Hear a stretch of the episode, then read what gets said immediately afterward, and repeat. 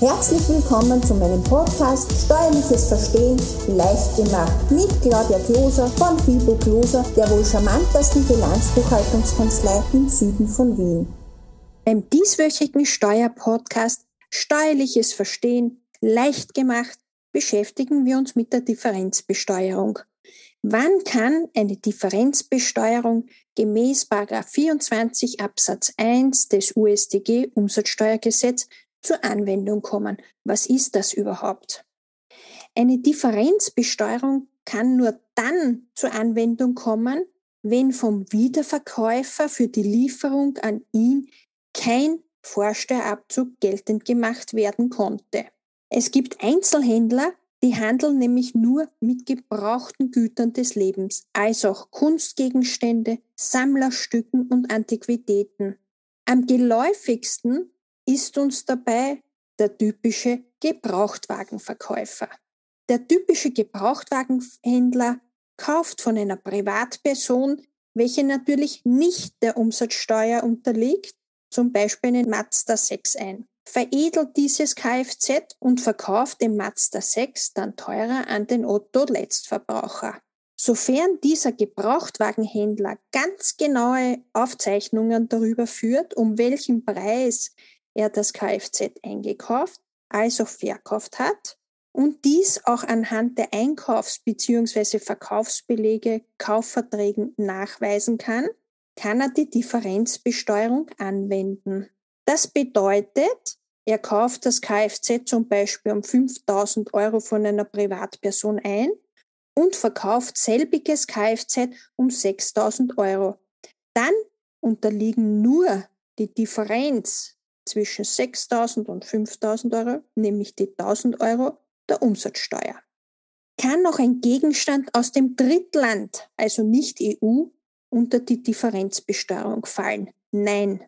Egal, ob eine Einfuhrumsatzsteuer bezahlt wurde oder nicht. Was ist die Bemessungsgrundlage für die Differenzbesteuerung?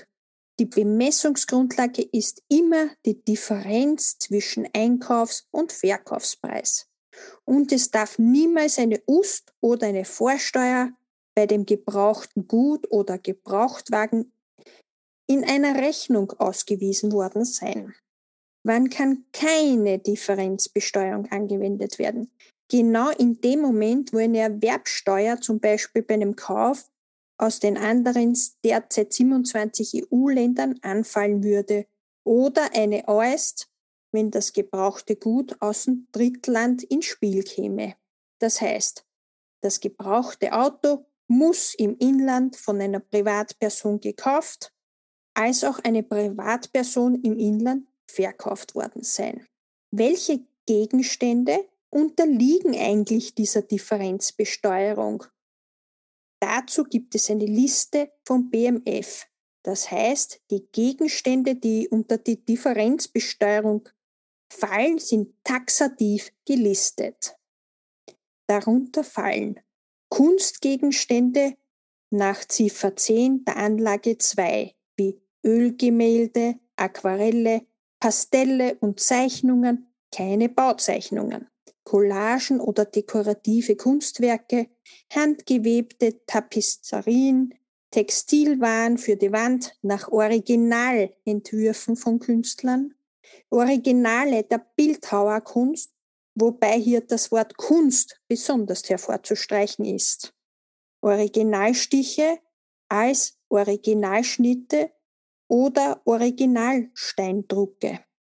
Unter die Sammlerstücke nach Ziffer 11 der Anlage 2 fallen Briefmarken wie die blaue bei Mauritius, Stempelmarken, Steuerzeichen, Ersttagsbriefe als auch Ganzsachen.